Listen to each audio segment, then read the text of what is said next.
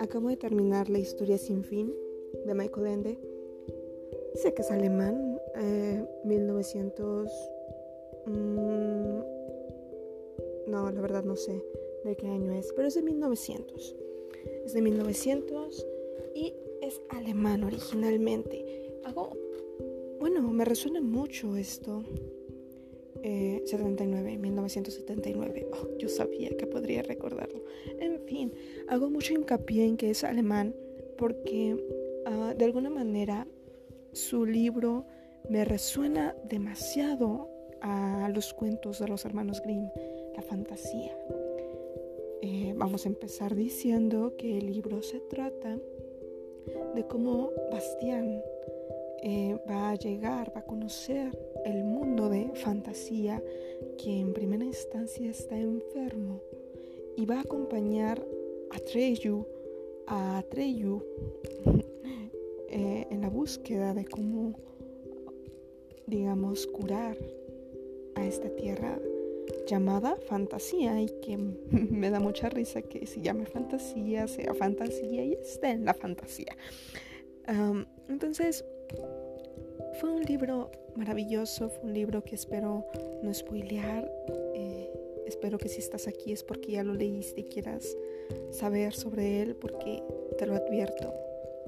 No sé ubicar spoilers. Intentaré no hacerlo, pero pues eso no, no, no puedo prometerte que no lo haré.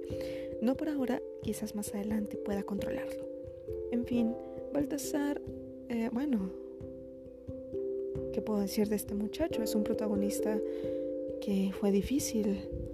Ah, me parecía patético en un inicio. Pasó un libro como que dije, eh, puedo vivir con él. Y más adelante casi lo quiero colgar. Sigo insistiendo, yo que fuera Treyo lo hubiera mandado muy lejos. Ah, es un protagonista que no te deja indiferente, creo yo es un protagonista que va a crecer, es un protagonista bien construido. ¿Qué le pediría a él? No puedo pedirle nada, es perfecto. A Treyu, por otra parte, que yo creí que sería nuestro real protagonista, vamos a decir que son ellos dos juntos contra el mundo. Atreyu es el prototipo eh, es parte de una tradición de héroes, una tradición de héroes de la cual ya he leído mucho. Al, reconocerlo yo vi a, Odiseo, perdón, al verlo reconozco a Odiseo. Entonces, no sé, de alguna forma cuando pude encontrar el, el esquema del héroe, del típico héroe, para decirlo, para decirlo bien, eh, me desilusionó un poco y por lo mismo presté más atención al resto. Me di cuenta de, de que el autor nos está proponiendo un paraíso y al mismo tiempo un infierno eh, dentro del mundo de fantasía, un lugar sin fronteras, por cierto. Está todo. Está todas las historias, están todas las criaturas imaginables. Por eso hice mucho hincapié, hincapié en que fuera alemán, porque ah, una vez que yo me abro a la idea de que el mundo de fantasía, el reino de fantasía, puede ser el hogar de todas las historias ficcionales, me parece genial. Me parece genial. Eh, a raíz de la historia sin fin, a mí me resonó cosas muy fantásticas, fantásticas en el sentido teórico de la palabra.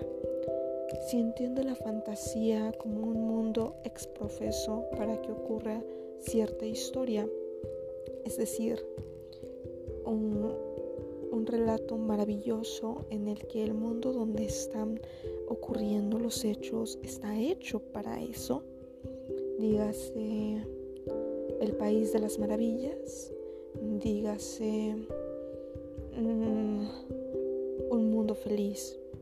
son mundos creados, diseñados para que ocurra una historia. No están pasando en la realidad como yo la conozco, sino en una donde todo lo que me proponga el autor puede ser posible. Entonces, definitivamente ese es un mundo maravilloso. Eh, Todorov lo menciona así, ¿no? Lo, lo fantástico, maravilloso. Luego tenemos el relato fantástico que se mantiene en una vacilación entre puede ser que ocurra, puede ser que no. Puedes encontrarle una explicación racional, puedes aplicar las leyes del mundo que tú conoces para entender, vaya, uh, están los relatos que son extraordinarios y son bastante uh, peculiares y extraños, pero aún son explicables bajo las reglas de tu lógica, de mi lógica. Si llega Sherlock Holmes a explicarnos un caso de la manera más increíble, lo está haciendo posible. Quizás en un inicio dirás, no, definitivamente hay un fantasma que mató a este personaje, pero llega Sherlock Holmes y te da una explicación donde uh, no fue un fantasma, fue una persona de carne y hueso y te lo construye de una manera que es tan lógico que dices tú, ah, claro, por supuesto. Eh, esto es lo, eh, el relato fantástico extraño. Pero lo fantástico, fantástico, va y viene entre un mundo y otro. No termina de convencerte de que sea posible, no termina de decir, no, no terminas de decir, es, bueno, en su mundo esto es así. Claro, ocurre porque sí, es un mundo donde hay vampiros y pues ocurren que los vampiros se enamoran.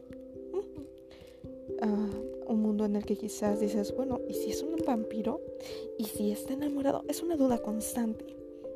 Entonces, eh, haciendo este, pequeño paréntesis teórico, eh, yo metía todos los relatos y todos los cuentos que están incluidos en lo fantástico, maravilloso, al mundo de fantasía y dije, claro, si llega más al norte va a llegar al país de las maravillas. Si llega más al norte se va a encontrar con, no sé, en este momento acabo de olvidar todos los cuentos de hadas. Pero es eso, ¿no? Hay un lugar donde están todas las princesas, son vecinas y cada una cuenta su historia porque a su modo es un lugar donde la magia fluye y la magia hace que bueno, es que tampoco es que los hermanos Grimm sean del todo fantásticos, ¿sabes? Sí creo capaz de una madrastra de ser cruel con su hijastra o hacer que su hija se corte un tobillo. Está bien, sí. Eh, tal vez ellos no son la mejor eh, idea de, de que ese es un mundo fantástico, pero ¿Qué tal el país de nunca jamás? Definitivamente el país de nunca jamás puede estar en el mundo de fantasía me imaginé cómo sería el mapa de fantasía, porque obviamente eh, es un lugar tan enorme que no tiene fronteras, un lugar donde tan rápido pasas a un lugar soleado y de flores amarillas, como pasas a un lugar tenebroso donde nada crece. Fantasía es un mundo que me dejó soñando, fantaseando con lo que podría encontrar si voy ahí. Que sí, que la historia es ¿Es bella? Sí, sí es. Es una historia que me atrevería, me atrevería a decir que, que es piedra angular. Porque en un mundo en el que hay historias de fantasía, es decir, historias de ficción, pues esta habla específicamente del reino donde ocurren estas cosas. Es como decir, en el mundo donde está el país de nunca jamás y el país de las maravillas, sí, puedes escuchar esta historia, está muy interesante, puedes escuchar la otra y está muy interesante, pero escuchar una donde se trate de esta tierra completa, donde este mal que aterra o amenaza a la historia sin fin, también está amenazando al país de las maravillas y al país de nunca jamás, porque están en esta tierra enferma. Bueno, a mí eso me hizo fantasear enormemente, enormemente. Quizá me molestó un poco cuando encontré una recurrencia en dejarme las historias amenas y entonces dije, oh, no, no me digas que la historia sin fin es de, es de veras una historia sin fin. Eh, me emocioné en otro momento porque dije, oye, quizás va a haber un juego en el que meta textualidad del libro, hablando del libro en donde yo estoy leyendo, porque yo estoy leyendo el libro de un niño que está leyendo el libro de la... Oye, yo estoy leyendo la historia sin fin y en la historia sin fin hay un niño que está leyendo la historia sin fin. Ah, ah, ah, ¿Me entiendes por dónde voy? Pues yo estaba fantaseando. Había una frase que me quedó grabada y, y es cuando me dejan un cabo suelto y en, otros, en otras historias quizás te molestes, ¿no? Dices, es que mete demasiados personajes que los deja en el aire y luego qué pasó con aquel y luego qué pasó con el otro. Aquí Michael Ende lo trabajó de una manera magistral al decir, pero esa es otra historia y debe ser contada en otro momento.